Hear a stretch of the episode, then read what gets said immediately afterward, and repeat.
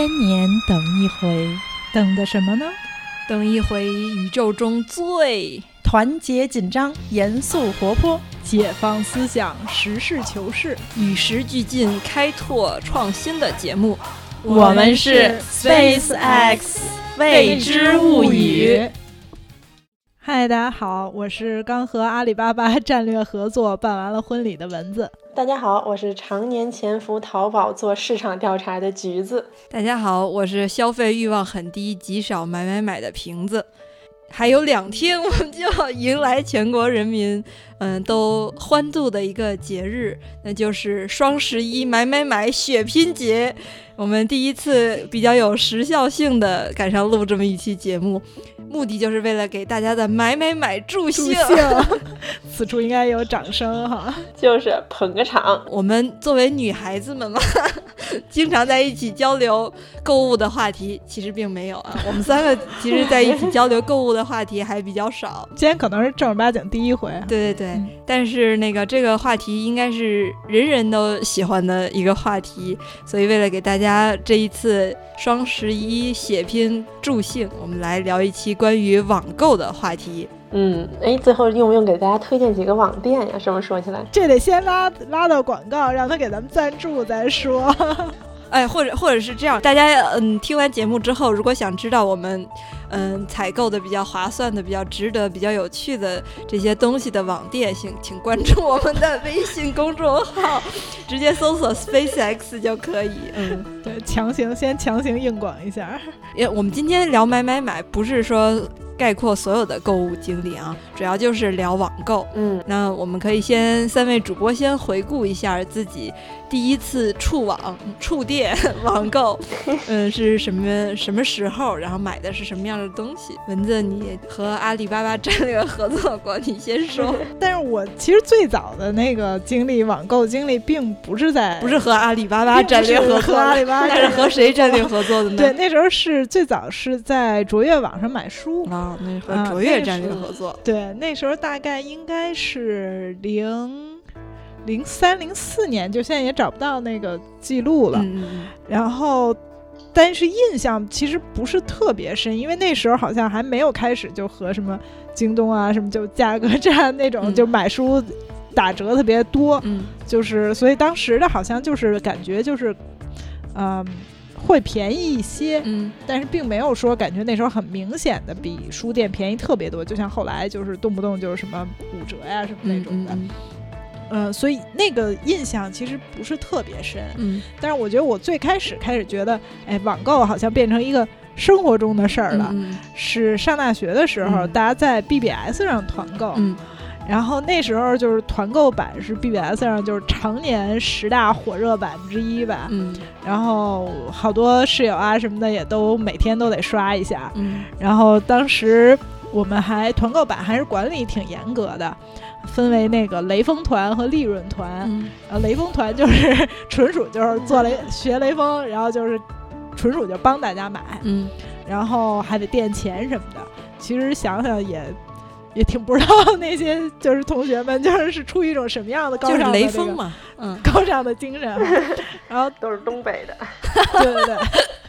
然后利润团就是说他会收取少量的利润的这种，然后会有监督，就比如说你说你是雷锋团，但实际上你赚了钱了，这种你就会那个被取消发帖资格呀，就赶出东北，对对对，就没有没有做东北人的那个资格了哈。然后当时的话呢，好像呃那时候我们主要特别大的一块就是买吃的。嗯，对。然后当时其实像好多现在想想就都好像超市里随便就能买到的东西，那时候超市里并没有。嗯，就是比如说什么越南咖啡，嗯，还有那个云云南的云腿月饼，嗯，还有一个是当时那个泡椒凤爪，嗯，我记得都是那个。当时就是我们的那个火热产品，嗯，就其中有一次买那个云腿月饼，嗯，我印象特别深，就是刚开团可能一天半，就还不到两天那种，然后那个团长就在网上那个哀求大家说，那订单已经接到六千多块钱了，嗯，让其实那时候并不是真正的网购，就对于我们来讲是。是网上这种交易，但是实际上对于他们来讲，他们其实是自己汇钱过去，其实是邮购。邮购，感觉像卖买假药似的。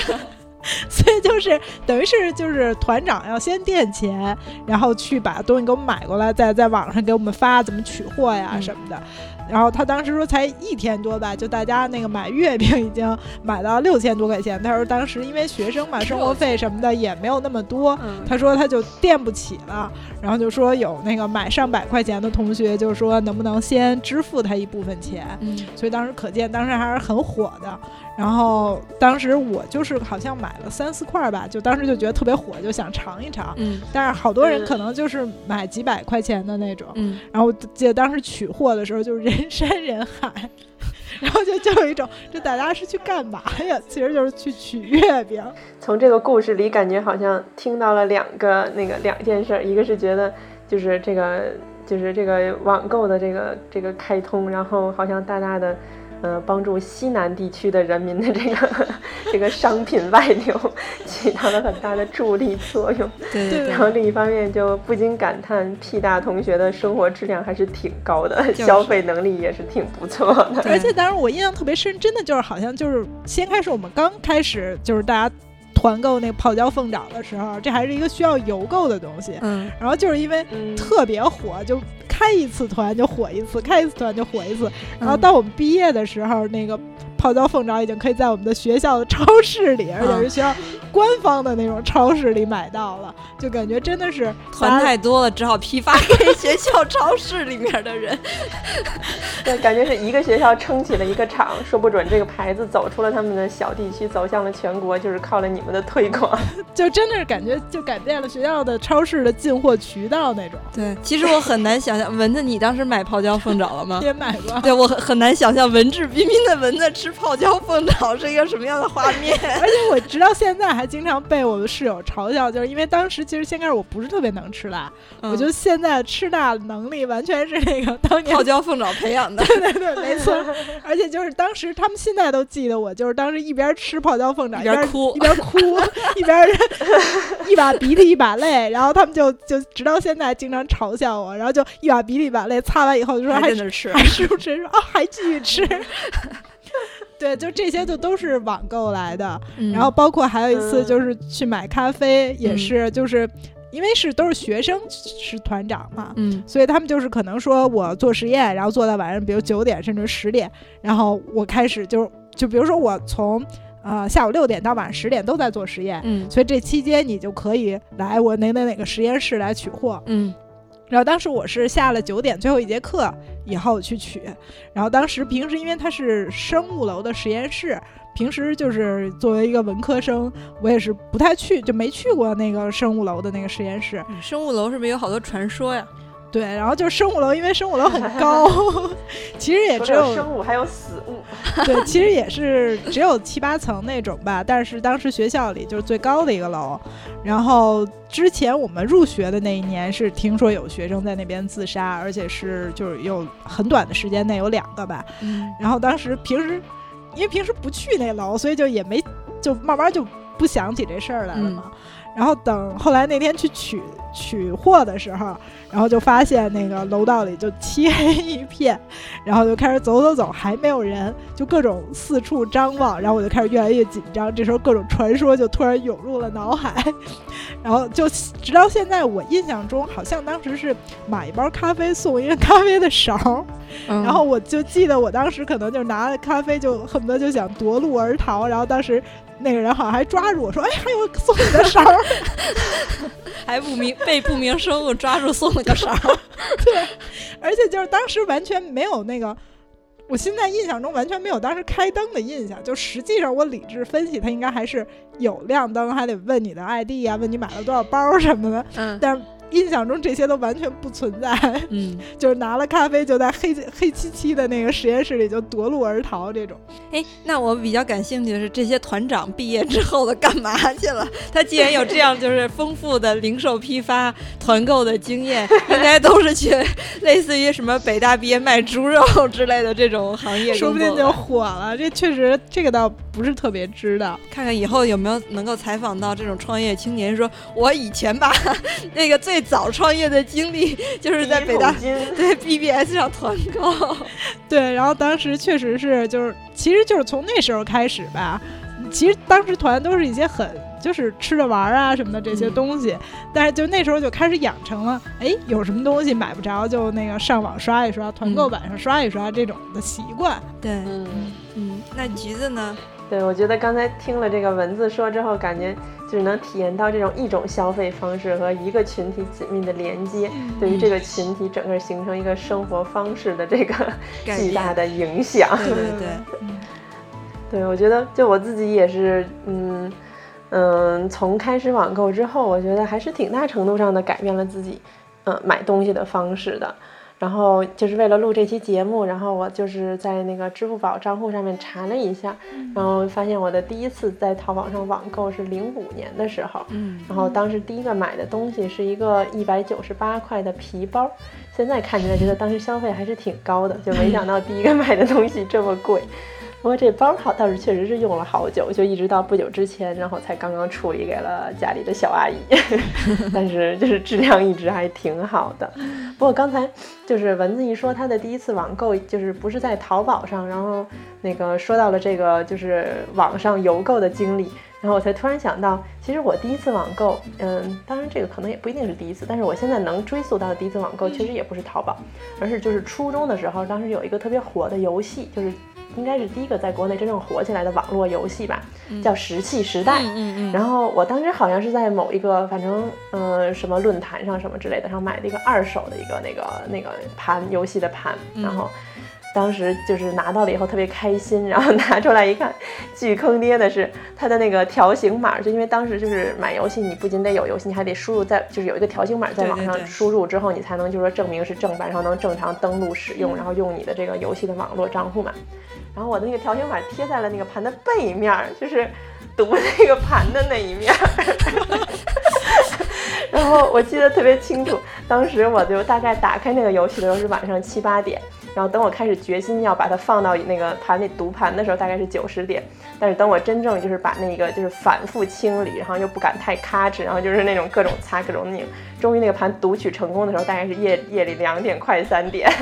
然后当天晚上就一直在昏暗的灯下，然后再擦那个那个 粘那个条形码的胶。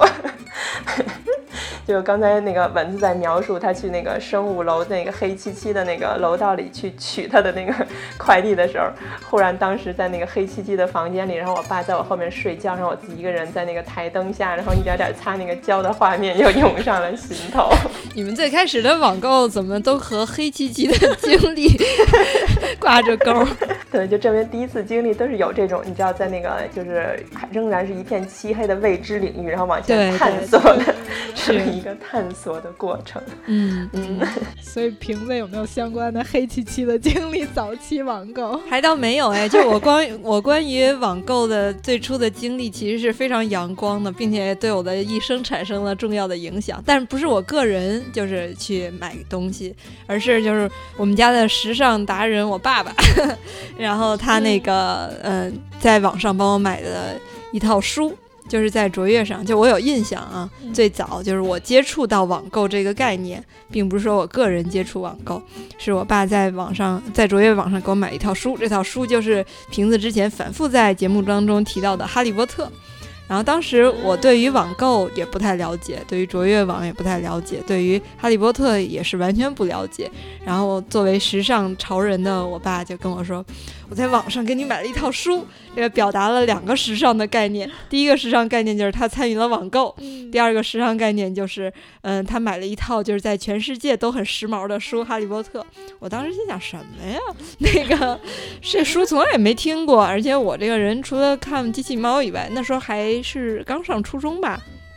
也不怎么看书。然后说是买了一套小孩看的书。其实我小时候也订过一段时间，嗯，叫儿童文学吧。然后其实真的是一个字儿都没看过，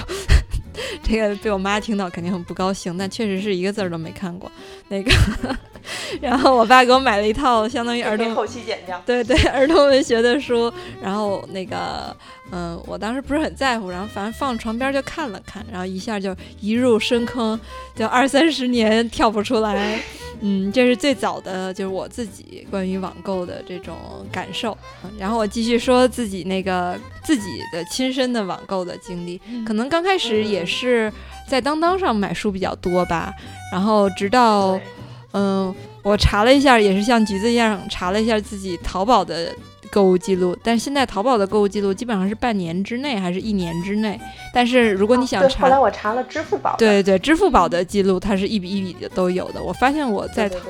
淘宝上最早的。那个购物记录是零八年，就是可以进，可以看出瓶子呢确实是购买欲望很低，直到零八年才第一次在淘宝上买了东西。但是此前我是就是经常在网上买书的，一直是认为网购是只能买书的，也也不知道别的东西也可以在网上买。那个时候多数是在当当上买书，然后好像是因为特别的便宜，然后直到我买了。一本是《贞观制药》吧，还是什么玩意儿的书？然后明显的就是盗版的，嗯，然后都那个，嗯，大概只有四块钱吧，就买了那么一本。然后里面就是有虫子的尸体，而且不是杜鱼的尸体，就不是那种书虫的尸体，就是那种类似于苍蝇、蚊子似的那种，就很恶心的那种虫子尸体。而且书都印的一的歪斜的。从此之后，我就再也不在当当上买东西了。然后在淘宝上，我最早的支付宝的记录显示，我买的是，呃，零八年的时候买的是眼罩和耳塞。按理说应该是，好像是理论上应该是被室友打扰了你的睡眠才会买这些东西。可是我从来没有这样的经历，就是我的那个上大学期间换过一次寝室，嗯，当然不是说就是因为主观上是那个换。我们当时是上大学通识教育，大一不跟自己专业的人住一块儿，然后后面大二、大三、大四跟自己专业人住一块儿，所以因为这个原因换过一次寝室，跟室友关系都特别好，大家的生活那个生活习惯彼此都很尊重，就从来没有过就是需要眼罩和耳塞才能够有助睡眠的这种经历。但是我第一次买的东西是这个，我好像也没有用过，对它完全没有任何记忆，所以再次证明我认为就是网购。买很多东西应该都是没用的吧？不过瓶子买的这三个东西感觉都特别有那个象征意义，就是有一种大学生就是先准备好了眼罩、耳塞，然后就是打算闭目塞听，只读圣贤书，就是剩下的网购就全是在买书。不过当然瓶子完全不是这样的人。然后，但是我就发现，就其实就从零五年开始，我第一个是零五年二月的嘛，然后零五年整年就已经开始买了不少东西。嗯，但是反正零五年、零六年之类的买的好像大部分都集中于就是护肤品和 DVD，这就是啊各种盗版的那种 DVD。嗯，因为当时好像已经就是电影盘什么的就不像以前似的那种马路上的小店到处都有，而且我就觉得以前的那种马路上卖电影盘的那种店，就什么新街口那。那边就特别的爽，就是人家还能给你各种推荐，对，还跟你聊，特别懂。然后但那个时候好像这种店就已经都消逝了，但是就发现其实网上还是一个挺好的渠道，所以就是当时就是囤了好多，就是各种就是按照那个什么导演那种买的，嗯。嗯，那种一整套一整套的。而且当时就是就是尤其是前几次的那个购物经历，就觉得就是觉得支付宝这个东西真的是一个伟大的发明。就 彻底解决了那个就是网上购物的这个信任问题，而且当时就觉得他们这个一定能赚大钱，因为他们中间可以囤好多钱，因为就是有你这个倒的这个支付的周期嘛。而且当时就是，当然当时因为还不知道有那个那个那个 PayPal，嗯，应该叫什么啊？PayPal，那个就是美国的他们那个原始的版本，所以当时还特别为就是就是阿里巴巴自豪，就觉得 他们的这个概念发明的真是太好了。而且当时因为自己就是，嗯，就是用淘宝的时间还比较早，所以等他们开始正式的在那个满大街，就是公交车站呀什么这个开始打广告的时候，对对对。然后当时我记得好像是因为我妈问了我一句吧，她说：“哎，这你用过吗？好像现在好多人都在用。”然后当时就忽然觉得自己就是你知道，就是潮流的那个 那个浪尖上的弄潮儿，对对对，走在了那个时社会就是那个社会主流的大道上。然后就莫名的有一种那个自豪感，而且且我觉得可能因为跟那个时候的年龄有关嘛，像那个时候正好是那个还嗯，就是呃青少年时期向成年人时期转变的年龄，就是很中二的年龄，啊，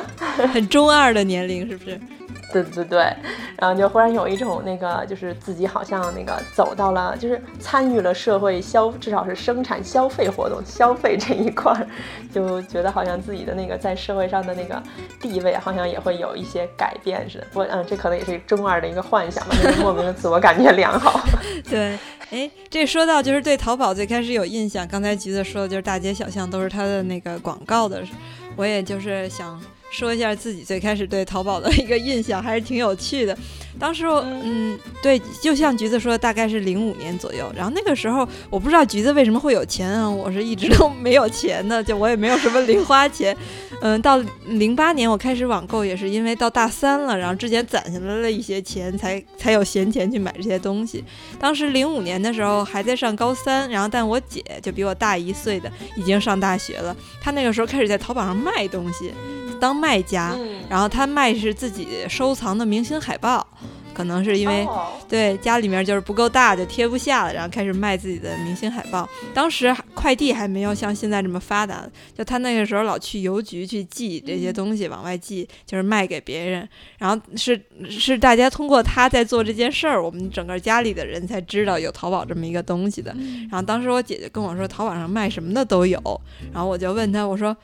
就说有卖内裤的吗？当然，现在到处淘宝上卖内衣是一个非常主流的事儿啊。但当时这个其实刚开始还不是吧？刚开始可能都是个人卖家还挺多的时候。嗯，然后我姐说应该有吧，然后我去搜了一下，还真有。然后我就说有卖二手内裤的吗？然后我就搜了一下，也有。然后我当时对淘宝的印象就是，这是一个特别 low 的一个 一个是就是卖就是。类似就是说那儿什么都有，卖的都什么呀？对，就是这么样的一个网站。然后后来好长时间，我跟人介绍我说，淘宝就是一个连二手内裤都有的卖的一个地方。而且，嗯，我记得那段时间。就那种洗耳、洗脑式的那种病毒式的广告，然后当时就是一直在喊逃啊逃啊逃啊逃，然后我都快烦死了。而且经常是新闻联播之后、天气预报之前，就是你肯定会看的那一段特别黄金的广告。还在那个时段打过广告？我印象中是，然后那个就是他就不停的。连续的在发淘啊淘啊淘啊淘，然后我就一直觉得重金啊，对我就觉得淘宝应该是就是特别低端的这么一个就是网网购平台吧，就可能跟那种什么侯总的那种电话营销、电话推销、电话购物似的那种似的。嗯，最开始对淘宝的印象虽然。就是对最开始对网购的印象，虽然不是黑黢黢的，像你们刚才说的，但是也是觉得就是很 low，脏兮兮，对对对对，跟二手内裤什么的挂钩的一件事儿。嗯，那蚊子在淘宝上的就是购物经历，刚才说的都是在校内 BBS 上的对对对，在淘宝上，就最开始的一两笔也没有什么特别的。我印象比较深的也是在比较早期，就刚刚呃橘子说到支付宝。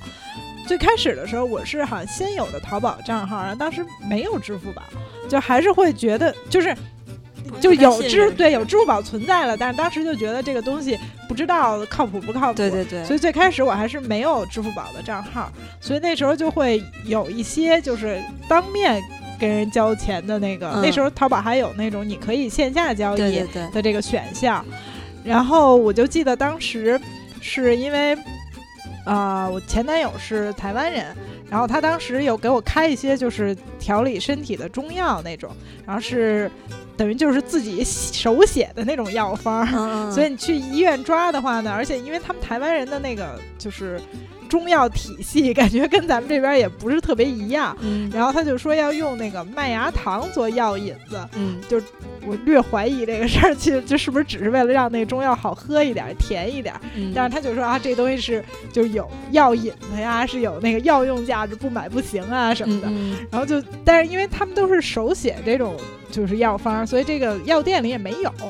然后，而且就是一问我就说啊，北京哪有卖麦芽糖的？我就完全蒙圈了，就觉得完全想不到，就是哪儿还能有卖，比如一罐子麦芽糖这种。嗯，平时也没买过。后来就说啊，那就要不上淘宝上查查去吧。然后就一发现，哎，还好像真的是北京有两个卖家在卖。嗯，然后我们就好像联系了一个人没理我们，然后联系另外一个。这客服开除，专业了，专业思想都去哪儿了？对，然后联系另外一个人说，就你来吧，然后就说当面交易。然后他好像是当时是在北工大那边，因为我们家是住在北京的西北，嗯。然后这个是在北京东南，嗯。然后就从来太远了也，对，就从来没去过那边，然后就坐公公交车，还当时我记得好像坐了。两个多小时吧，就来回好像就走了四个小时那种，就到了一个从来没去过的，就是觉得啊，简直就是很多鸟不拉屎的地方。然后就 北工大的人会出来打你的，就那那时候好像就那边就肯定现在都发展很好了嘛。那那时候就觉得啊，就是特别特别遥远的一个到了天边的那种感觉。嗯嗯。然后就下了车以后，就有一个打电话，然后就有一男的就说啊，那你等会儿吧，我快到了。然后就过来一个四十岁左右的一个中年大叔，拿着一小塑料袋，然后就掏出来给我们那个两个小白罐子，然后说啊，就这就是这就是这个，当时就画面感了，当时就觉得说啊，这都就。能不能信这玩意儿还要吃？尤其是对啊，对，反正就特别忐忑，然后就抱着那俩罐子，就又坐俩小时车就晃荡回来了，一路的心情也都特别忐忑。然后就是当时就是反正是当面现金交易的，我记得是。然后后来回来可能在淘宝上点一下就交易已完成那种。嗯嗯。然后后来就吃了吃了一罐子，就是当时喝着那药就吃了。后来另外一罐子就再也不想吃了，就一直放在冰。冰箱里可能都放两三年，就是后来我妈一直就已经忘了这个事儿了。后来就好几次说：“哎，这冰箱里厚的这是什么东西？” 然后最后发现还是一罐的那麦芽糖。打开之后都有绿色，就像橘子刚才吃的早点绿过。对，后来就最后还是被扔了。但是那时候就印象还挺深的，就是属属于这种当面交易，淘宝的当面交易，现在就确实可能很少了。嗯嗯。那刚才那个咱们聊了半天，就是大家第一次那个淘宝的经历，那就是经过了这么那个啊那个，所以就是也刚差点想说漏了，说几十年的经验，没有没有没有。之后，对，那大家觉得那个自己就是史上买过的最值的东西都是些什么呀？嗯哦，这个瓶子要先说。那个刚才橘子说自己是由阿里巴巴赞助的婚，嗯，叫不是赞助，是阿里巴巴什么战略合作？对，那你先介绍一下什么？为什么要说是战略合作吧？嗯，就是感觉因为买的东西很多，同时就是感觉这些东西都是不淘宝就都不知道上哪儿买的嘛，嗯嗯嗯，所以就感觉没有淘宝的支持，简直这婚礼都办不了。对，那其实我们 SpaceX 未知物语这个电台也是和阿里巴巴战略合作，对，我们的所有的设备，嗯，应该是所有的设备吧，对，全都是通过那个淘宝买的。嗯，比如说我们现在，嗯，多数播客可能都用的是调音台，然后直接用电脑录吧。但我们其实是经之前我们来录过节目的嘉宾公招的介绍，买了一个，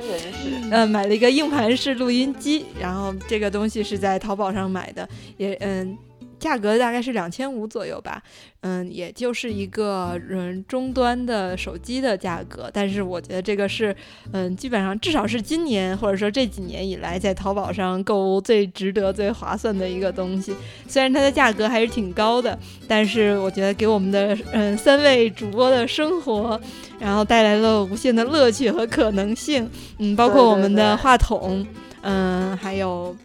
嗯，各种各样的设备吧，相关的话筒的架子呀什么的，都是通过淘宝网购的。嗯，这个应该算是非常嗯划算的经历。嗯，那蚊子呢？呃，就说刚才这个和阿里巴巴战略合作，这个也是因为，呃，就确实是，比如说婚庆的这些东西吧，也是你自己不赶上这事儿，你不会去了解，你不会天天去逛逛街去看看买婚庆用品。所以原来确实好多东西都不知道它们存在，嗯，所以就也确实这时候就感觉一到那个用的临临了的时候，这时候就是上赶紧上淘宝搜一下，简直就是救了命的那种。同时确实是一上淘宝搜就觉得啊不得了，就发现比如你的好多想想象可能有，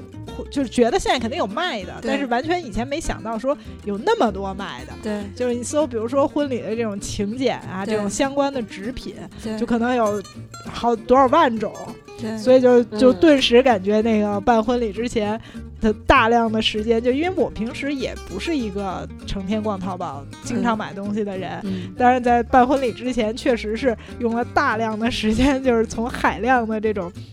婚庆用品中再筛选吧，嗯，然后，嗯，包括就比如说举一个例，因为本之前就是说大家可能听过之前节目也知道，就是是办了一个中式的婚礼，那其中有这个喝这个合卺酒的环节，嗯，然后它是需要有一个葫芦，这葫芦还是要分开成两半儿的，嗯，然后呢，而且因为是毕竟是婚礼嘛，就也希望它漂亮一点，然后也搜了一下，就发现不光有葫芦，然后还有这个上面有画着龙凤的呀，有画着鸳鸯的呀，有各种。各种各样，就是说适合专门婚庆用的葫芦，嗯，而且大小，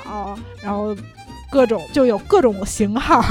大小、各种图案，然后各种那个配的不同的绳子什么的，就是一个葫芦，就是都是你可以挑花眼的那种。就这个确实是，如果没有淘宝，我完全想象不出来能去哪儿买。对，就感觉没有淘宝的这个战略合作和支持，就这婚都恨不得结不了了呀。对，这我想补充一下，其实刚才蚊子说，就是有一些你根本不知道去哪儿买，或者是甚至你描述不出来的东西，都能够在淘宝上买。我就是说，我们这个节目，我们这个电台，然后也有一些，比如说音频资源，就是我们的背景音乐，或者是嗯一些声效，我也都是在淘宝上买的，超值十块钱能给你好几百个 G，然后就看。下不下？包括文字用的那个剪辑软件也是在淘宝上买的。嗯，我们从硬件到软件，对对，从虚拟的到实物的，都都是从那个阿里巴巴战略合作来的。对，而且确实是感觉就是不光是买东西吧，就是它是一个生活解决方案。对，就所谓为什么说就是可能万能的淘宝，确实是你在生活中遇到问题的时候，有可能你自己都不知道你需要买一个什么东西来解决它。对，然后你。淘宝就是不光给你卖了东西，还告诉你，就是说你到底需要什么样的东西。对对对，他给你创造需求。对对对。那橘子呢？橘子有什么比较划算的购物经历？嗯，我觉得要是真的说对，就是嗯，日常生产生活带来最大影响的，那我觉得还是各种生产工具的购入。就比如，就譬如说有很多这种嗯，做做研究会使用的软件啊，然后以及。嗯，因为可能需要同时用几种不同语言的那个这种文献和书，很多时候也是通过淘宝来获取。嗯，所以我觉得这个还是很方便的。但是就是出于那个啊各种版权和之类的这种的，就还是不不便明说。但是我觉得这个真的是非常的神奇。我觉得就好多时候就觉得，嗯。嗯，可以说那个论文至少有很小一部分应该也是跟淘宝就是 那个战略合作的。说的你好像买论文抄袭似的。没有没有，但主要是生产工具上的获得，因为我发现这个在某种程度上比起很多那个法国的同事还是大有优势的。嗯，以及就是有的时候吧，嗯，当然了，就是我在淘宝上买到的这种文献或者书，当然不会外传，但是仍然还是可以给大家提供一些方便。所以，嗯，以及包括好多之前我都不知道在淘宝上会卖的一些东西，你像之前我有听朋友说，就是 Dropbox 就是有点像外国的这种百度云盘，它因为它的空间其实是就是就是你免费的空间其实不大，然后大部分都是需要你可能就是买的，然后但是如果你是在它的官官方网站上买，就价格可能相对来有点贵吧，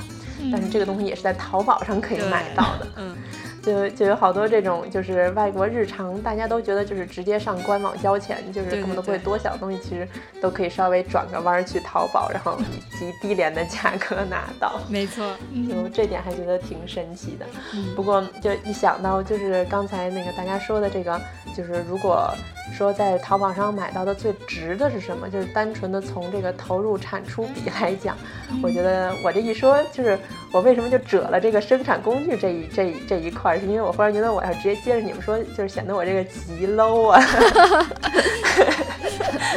没有没有，因为没有，就是只是自己赚了点小钱，然后但是当然自己还是挺不亦乐乎的。就是之前刚来法国没几年的时候，然后。当时是刚刚买的那个 iPhone 吧，然后但是当时是因为看到就是 iPhone 它这个忽然在某种程度上就统一了手机市场，就大家用的手机，尤其是中国人民用的手机，基本上就是只有这个款式，就是这个款式及其他，当然是有其他，但是就是其他的可以归为其他一类了。然后当时就是自己特别想要这种，就是呃有中国风的，然后就比较好看，然后比较素雅的这种的手机壳。然后在法国发现就是根本不存在这种东西，就是他们卖的手机壳就是有，但是很少，而且样式都是那种特别特别简单，然后特别特别的粗糙的那种。然后当时就自己回国，然后自己在网上就是各种淘，然后发现特别好看的特别多，然后就特别想都买，然后又觉得自己只能用得上一个，然后就忽然想到，如果把这个东西就是拿到法国来倒卖，应该也可以小赚一笔。然后当时就觉得，嗯，那个第一次不能投入太多，然后所以大概就是买了二十多块钱人民币的那个手机壳，然后拿到法国来倒卖。但是当时就是我当时只是试着跟店家说了一下，说那个我这个不打算，就是说我是打算那个批发，然后是想拿去卖的。然后顿时老板就改了口风，说：“老板你要多少？” 就是老板问你：“老板你要多少？”对对对，对，而且他立马给我发了一个 Excel 表，然后就是列出来了他那些东西可以可以批发价钱给我多少。就他网上都是那种十块钱、十几块钱，我已经觉得挺便宜的了，因为你想一两欧嘛。然后就我拿到这边来卖个一二十欧肯定没问题。但是忽然那些东西的就价格降到了三四块钱人民币，就 我都没敢想，然后。然后，因为我自己觉得我就买的也不多嘛，就打算我自己当时给自己的预算就是说二百块钱，我就买二百块钱的，反正卖不出去二百块钱我也不觉得那个心疼。嗯。然后忽然我就二百块钱买了一大沓子 手机壳，然后就而且这个东西它不占地儿，而且自己也不重，所以就比较好带。那个所以就带到了法国来，然后当时就拿在网上卖，然后其实主要是在那种呃论坛呀之类这种地方卖，然后当时反正还是卖的销路应该说还不错吧，就是每周都能。卖出去至少一两个，然后所以当时就觉得还在某种程度上挺好的，解决了那个自己的那个一些消费吧，然后而且还是赚了不少钱，而且最后还是那个剩下的几个我还是五五六块钱，然后直接就。直接就那个最后给他处理出去了，所以就是一点都没亏，就感觉还挺值的，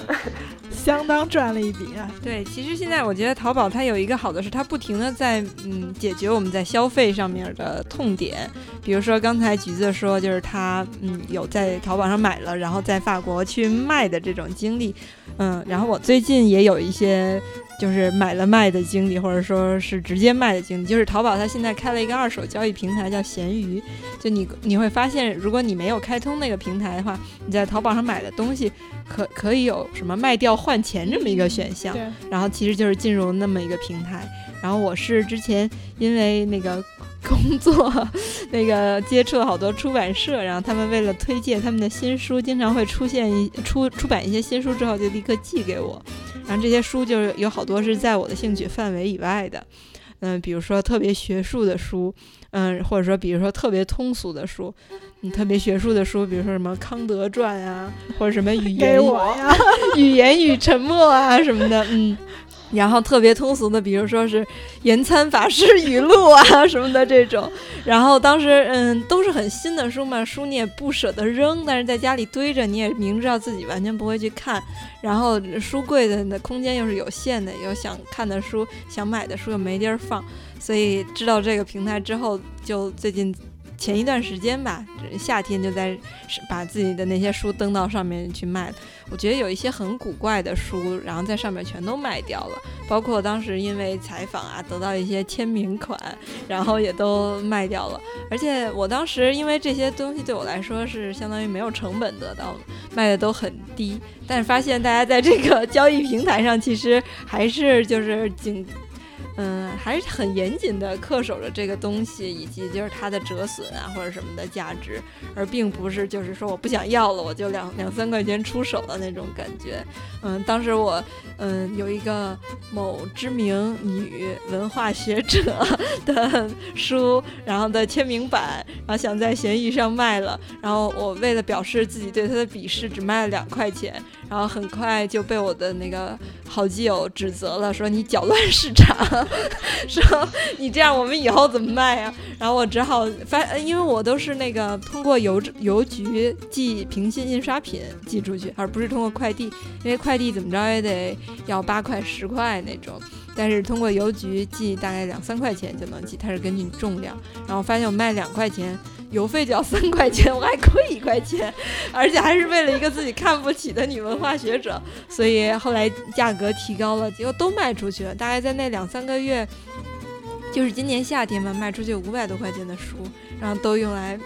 那个叫外卖消耗掉，因为它直接挂钩你的支付宝嘛，然后你在那个外卖上再挂钩你支付宝。然后就是觉得还挺有意思，就有一种 卖书换饭吃的感觉。但这也是就是类似于阿里巴巴他们给我们提供的新的一个，就是解决你买了之后发现这不合适啊、不好退货啊，或者说是这根本就是多余了，然后再去出售的这么一个渠道。对，我觉得刚才那个瓶子一说他都换饭吃了，我觉得当年我那个卖手机壳的钱可能也都换甜点吃了，就当时 刚刚那个喜欢甜点的兴趣高涨，但是事后到现在觉得特别后悔，就是如果把那些钱全攒起来，然后可能然后再买个大件儿。就可能可以忽然意识到，然后自己赚了多少钱，然后以及如果买一个在人生中有标杆意义的东西，说不准我将来就就是会致力于投一 投身于商业了。嗯，哎，这种小钱儿得来的比较容易，就也不会特别在乎去把它攒起来买什么大件。所以觉得好像那个淘宝还是给咱们的那个这种都生产生活都还带来了这种，就是加了点料的这么一个作用。不我觉得像淘宝，它其实在整个的这个产业体系里面，仍然也是给很多人提供了好多这个，呃，工作机会。嗯，以及发展了好多这种新的这种的行业呀，或者说对一些职业的这个这个嗯嗯各个方面的机会和这个体，就是整个的群体的扩大，就是还是都有很多帮助的作用。比如说那个之前我们行业里有一个颇受官方认可好评的报道。就是此前有一个，嗯，就是说大家应该都知道吧？就山东那边有一个村子，以前也是类似于什么国家级贫困啊，嗯，很穷困的一个地方。然后他们现在是通过，就是全村男女老少都在开淘宝网店，然后脱贫致富。而且他们这个也是经历了一个比较周折的过程的。刚开始他们可能都卖的是山寨货呀，就是各种仿品啊，然后被告啊什么的。然后也随着淘宝这个平台越来越规范。然后他们自己的这种就是知识产权保护意识，然后不得不被规训，然后开始就是也是做一些比较正规的那个产品的买卖的生意。但是总的来说吧，就是通过淘宝。嗯，通过网购，然后使他们的生活，他们一个就是比较偏僻的，或者说是比较闭塞的山村里面，他们也像橘子那样买了卖那样交易，然后改变了自己他们整个的经济状况。嗯，相当于就像橘子刚才说的，就是整个这个网购给我们这个社会创造了一些新的变化，一些新的职业，甚至一些新的可能性和发展吧。嗯，对，这个村我刚才查了一下，在山东省滨州市叫博兴县湾头村。对对对对。然后这个网上还有他们的那个路边的那个标语，就是一般其他地儿都是刷什么“只生一个好”之类的那种 那种大红字标语。这个村里写的是“在外东奔西跑，不如在家淘宝”。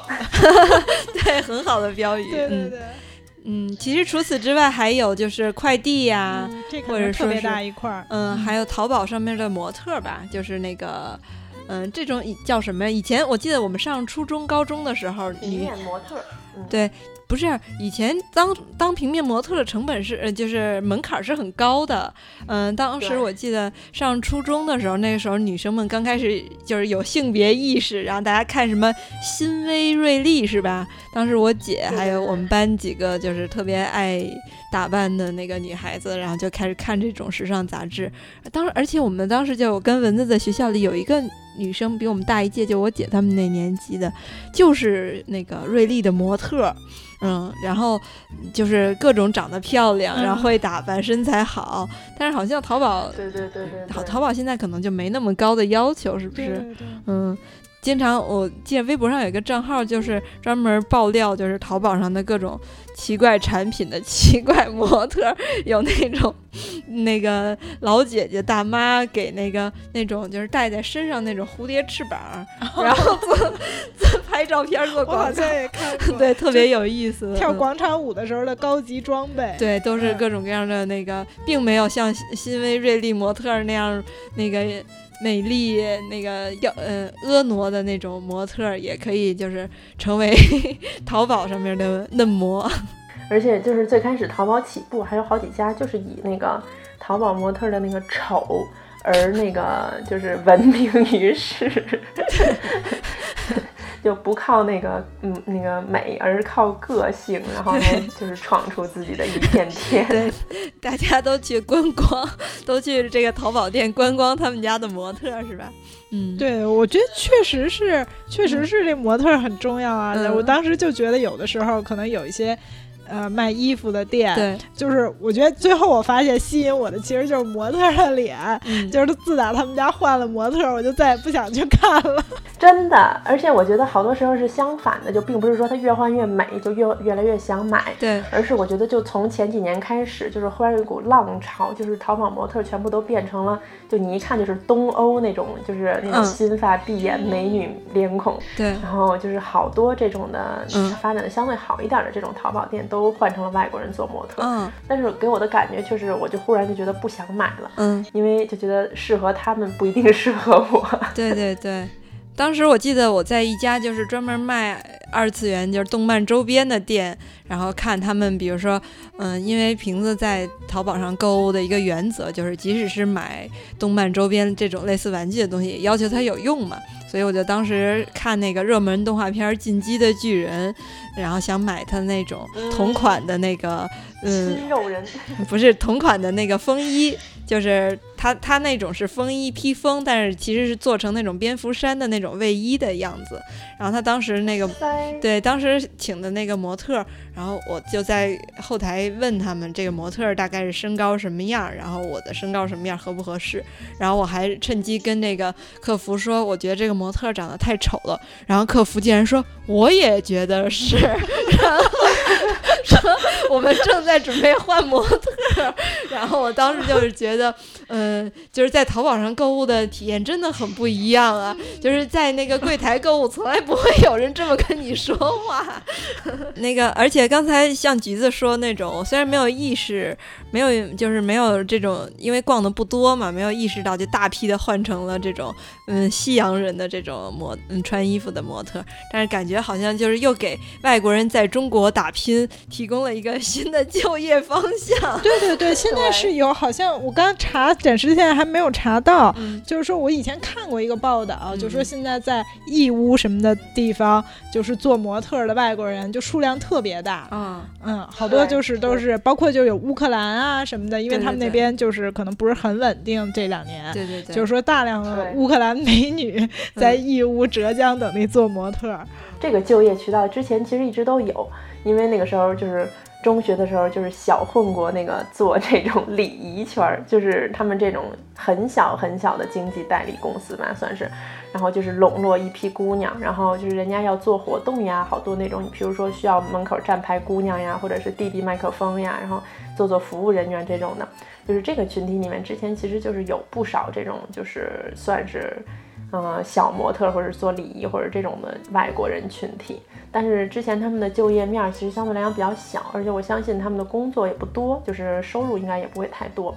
但是这个之前是有，但是我觉得他们现在等于把这个东西很大程度上放到了大家都能看到的这么一个渠道上。以前可能只有就是说，譬如说公司是做公关呀或者这种方面，就是组织活动这些人，他们可能跟一些个别的人只就是有联系，然后能接触到这个群体。那现在就是大家都能看到有多少这些外国人在中国做着这些行业，就是相对来讲可能是这种嗯相对低端的这种模特职业的工作吧。嗯，不过我觉得刚才那个就是那个那个瓶子一说那个淘宝村，我忽然想到之前挺久以前就看到过一个报道，就是那个义乌的那个淘宝大学。嗯，然后，我也看过那个。对，我就发现这个是一个，就是反正我当时还觉得这个东西挺感兴趣的。它它是那个义乌的那个工商职业技术学院，好像是个职高。然后它就是它的那个办学形式，就是说，同就是所有的学生都必须有自己的淘宝网店。然后他们的打分方式就是他们这个网店的这个这个等级和收入。然后我看他们是说，学生是百分之六十的生活费要自理，然后就是，而且他们现在好像入学形式已经变成了，你要是想入学，就必须已经是有一个皇冠级的这个淘宝店，然后才能才能入学。这太难了，这个。而且他们好像是他们学校，因为最开始就是。办好多学生办淘宝，然后就把那个物品都堆在宿舍呀什么的，就造成很大的防火隐患。所以最开始就是学校发现大家对这个有兴趣以后，学校给他们提供很多场地，然后他们可以打上架子，什么做成比较正规的库存的空间，然后就给他们学生很多支持，就同时也减少了他们的这种安全隐患。对，而且我记得我当时看了那篇报道之后，就是我个人觉得收获最大的是。就是他们很多人，就是一开始因为开店你得先攒信用嘛，就很难攒。而他们一般起家，就是因为成本也比较低，所以他们起家一般都是开卖那个连裤袜，就这种这种袜子、鞋袜，就是这种不是就是对袜子和连裤袜这个或者保暖内裤，就是开这个东西的店起家，因为这个东西成本很低，而且就是东西刷单比较快，然后买的人量比较大。然后我当时就觉得，哇塞，原来是这样！因为我当时就很吃惊，为什么国内有那么多就是这种卖这种，嗯，就是连裤袜呀、袜子呀这些的店，而且这些东西就是说它卖的价钱真的是比市场价要便宜很多。而且我之前就是有好几个就是去买的家店家，就发现不久之后这个店就消失了，但是就是这个这个价格。阶就是阶段的这个价格的这个店永远都有，嗯，我当时就一直觉得很奇怪，然后这个报道就回答了我的这个问题，然后于是我就发现，嗯，这种东西果然就是要永远去在淘宝上搜这种店买，就是它永远都是以一种比价市场价要低的价格在卖，当然不一定只是这些学生群体，但是就是他们就是靠这个东西，就是这是当至少是当年就是淘宝店起步的一种方式。他们就会靠这个攒了信用之后，然后之后再慢慢的转型变成卖别的东西，就是可以真正赚钱的那个，嗯，这种商品。我觉得这是当时觉得，嗯，就是捡捡小便宜指南，就又增加了一条。对，我觉得整个快递物流业也是吧，就是之前大家对他们的需求，尤其是个人对他们的需求，好像也没那么大。而且我觉得，就是想了一下吧，就是从嗯。就是比如说网购给我们培培养出来了这么多快递员儿这种物流公司之后，有很多很多东西都开始借助这个物流开始发展起来。比如说现在的有好多什么 O O to O，什么线下这个线下那个，都是要人家来上门，其实都是由这些快递员然后来完成的。就是这个，他们已经不光是一种新的职业了，已经是真真的是彻底的改变了我们的很多的思维方式和生活方式了。对对对对对，而且就是咱们的这个送货的成本相对来讲真的是比较低，就是人力的成本，所以其实好多时候也造成了好多问题。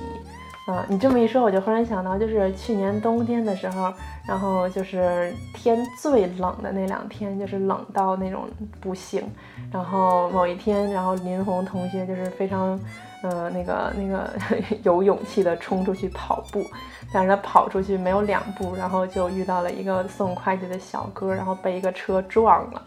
然后那个小哥就是在地上，然后他当时就看那个开车的人要走，所以他就当时就在那儿说，那个要帮那个小哥联系什么救护车呀什么之类的。他主要是觉得他就怕那个那个撞他的那个人跑了，然后就在那个零下好几十度，就是站了三十分钟，就是冻了个底儿掉，然后也没有跑成步。但是当时我就觉得，确实是这些人，你想在这种最冷的天气，然后还在外面就是奔命，而且就是。为了好多人，他们就为了赶那个单子，就是在马路上能遇见，就是边骑着他们那车上，就边在那个手机上，就是联系下一家啊，或者是在看那个具体的地址呀什么的。然后出事故的概率真的还挺高的，因为我总觉得能咱们自己亲身碰上，就证明已经概率挺高的了，而且经常听说，所以就觉得这个产业确实是跟很多人提供了机会，就是经常有那种说什么月入好几万的快递小哥啊什么的。但是其实这个好几万的这种收入，就是也不是那么简简单单赚到的，就是他们还是非常非常非常辛苦拼命的感觉。对对对，很多时候有的时候，包括我们很晚，都晚上九十点也收到快递，真的就说明人家可能一天都在外面跑。嗯，对，而且他们他们也也有很多无奈吧。我记得之前在微博上看到过，他们在人家拿那个马克笔，就直接在人家大门上写“不在家，别别买东西”。因为老送货上不了门儿，我们不停的在各种呼吁嘛，也是觉得大家应该就是比较体谅这些快递员们他们的。包括有的时候那个下大雨，然后就有时候会有人在网上发起那种，就你下大雨不想出门了，最好你也不要在这时候叫外卖。嗯，对对对对，就你已经不想出门了，但这时候你还让别人来冒着雨来给你送外卖，其实是。不是很能就是将心比心的一个行为吧？对，而且我觉得这个同时也拉动了另外一个产业，就是电动车产业。因为之前感觉那个感觉路上骑这种电动车最多的就是送外卖和送快递的，嗯，然后普通的人好像用这个并不是很多，但是可能因为这是在北京哦。对对对，外地确实还是很那个，对对对，其他人还是很流行这种，嗯嗯嗯嗯，对呀，所以你看，他政府一出台那个电动车的那个那个相关的那个规范，立马就是 就变成了一个社会不稳定因素，就造成那个他们当时不是快递小哥开始那个去游行什么的，嗯。那刚才我们介绍了自己的各种各样的网购的经历，那现在在橘子的建议下，我们每一个主播为大家推荐一个自己比较喜欢的淘宝的店铺吧。嗯，那既然是橘子建议的，就由橘子先来推荐。行。嗯，那我就是再次抱着矛盾的心态跟大家推荐一个我一直以来都特别关注而且非常喜欢的一个设计师品牌的一个呃服装店，然后这家店叫 Super R，Super 就是那个超级的 Super，然后 R 是因为它的那个呃店主叫 Rene，就是喝内，就是那个一个反正就是他的名字，英语的名字。然后这一家店，我觉得我最开始关注它，是因为他们家的一些最初期的衣服吧，就是设计感非常的强，而且它的标志特别的好。它的标志做的设计是一个就有点像小怪兽似的那么一个东西。然后我当时就觉得，嗯，直接就是非常就是当时觉得衣服的质量非常的差，但是这个标志就觉得，嗯，有有有未来，所以 就很关注这个这个牌子。然后果然它就是做的越做越好，就是。嗯，我觉得我在国内的整个的这种对自己的形象的塑造，很大程度上都是依赖于这家店，可以说，因为他们家的这个风格，我就觉得非常符合我的这个品味。嗯，当然了，另一方面来讲，是因为它因为一直是以这种就是款式非常的有设计感呀这方面来嗯出位，以及是它的价格一直都比较低，所以它的就是服装的质量一直都不好，就是料子都很不好，染料也非常的低廉。虽然它也做过几个高端的那个，就是这种的线吧，就是副副品牌，但是，嗯，这个我就不知道了，因为买不起。而且 现在越来越大的问题就是这个牌子越来越买不起，它越做越贵。那你倒推不推荐？嗯，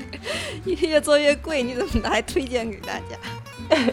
但是就是仍然还是，反正目前还是在可以接受的范围内吧。然后，而且确实是挺不错的，就是确实是在呃日常生活中比较难买到的一些奇葩款式。所以就是喜欢穿奇葩款式上街的 同学们，我就觉得可以隆重推荐一下。但是希望你们就是上新第一天都不要去跟我抢，谢谢。嗯。那我来推荐一个，我来给大家推荐一个。哎呀，暴露了我的少女心，给大家推荐一个文具店，在淘宝上的。嗯，是前一段时间想要练字，然后练字就是嗯想买那种田字格本儿，就是小的时候用的田字格本儿。对对对，想小的时候用那种田字格本儿，觉得就是。嗯，太简单了，太简陋了，就想买好看一点田字格本，写好看一点的字。你在网上搜，搜到一家那个文具店，叫盐盐尖尖文具生呃文具生活馆。盐就是嗯那个就是咸的那个盐，嗯煎就是煎饼的煎。然后他他们家卖的文具都很清新可爱，然后那个也都比较便宜，比如说嗯本子。嗯，他那个田字格本做的非常的精美，嗯，还有作文本什么的。如果你是一个小朋友，或者是你家里有小朋友，我觉得那个嗯买这样的本子给他们，也可以激励他们好好学习。然后现在国内也比较流行像日本的那种手账什么的，然后这家店也有一些手账的胶带或者是贴纸，然后它的本子本身也可以做手账，上面头那个。嗯，本子封面都是猫啊、狗啊、兔子啊什么比较可爱的，嗯，而且也比较便宜。他们家卖的那个水彩笔，或者说就是那种各种各样的记号笔，也就一两块钱一支。然后相同的在那个。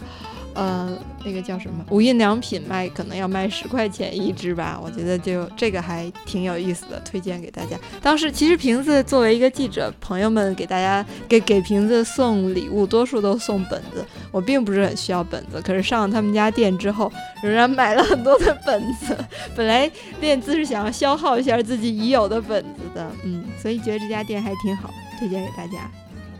嗯，你说的就是食用盐的盐，煎饼的煎是吗？对对对对对。嗯，我搜出来的都是食用盐。那个，嗯，具体的这家店的名字和它的截图、产品什么的，可以通过我们的微信推送给大家，让大家看得更具体。啊，下面由文字来介绍。坐等链接。呃，我刚既然刚才说那个是跟阿里巴巴 战略合作办的婚礼，那就推荐一个婚庆相关的，就是因为我是办的中式的婚礼，所以就。啊，但是后来又觉得说也想拍一个婚纱照，虽然但是因为婚礼上就不用了，所以就不想买那种特别贵的婚纱，然后就觉得说啊，那可能淘宝一下就可以解决了。然后当时我也之前去过几家实体的婚纱店，看的一些就不是那种特别品牌的那种特别贵，品牌的就可能就是价格会相当高了，就一般比较一般的那种店吧，款式也比较多的，可能也要三五千那种，就是觉得样子还可以的。然后呢淘宝上也有一。些可能就好几百的，但看上去就看了一下买家秀，实在是就质量啊样子都确实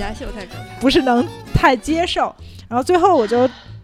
找到了一家那个婚纱店，它大概价位就是一千多块钱，一千块钱上下吧。这样的一些，然后同时它的款式又很很多样，而且就是我个人觉得也比较新颖。然后同时，嗯，它除了婚纱以外，还卖很多的这个头饰和这种，呃，像比如胸花啊等等，就是你可能用到这种什么披肩啊等等各种这个。头饰，然后我也买了一点儿，就是做工也还挺精致的，就我觉得性价比很高。呃，名字叫做芝诺婚纱，就是芝麻的芝，然后诺言的诺。嗯，同时就像刚才我们里面可能也聊到的，就是说我觉得。就是这个非理性的因素里，就是我觉得他们的模特还挺好看的，对，所以从这个角度来讲，就让我看图片看得心旷神怡，然后最后下单买了一件，就觉得也挺。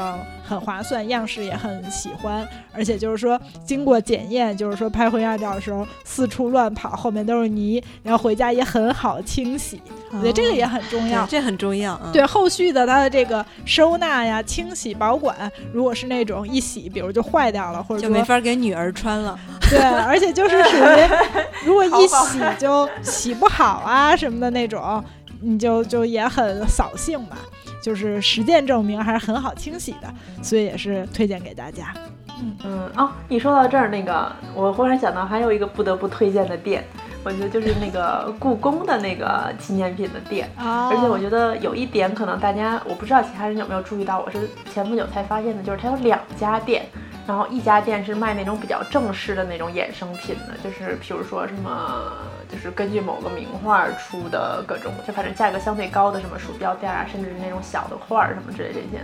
然后还有一家是专门出那种趣味产品的，像之前网上疯传过的那个，那 那个就是那种那种领带的那个那个那个雨伞帽啊什么之类的那些，就是比较恶搞的。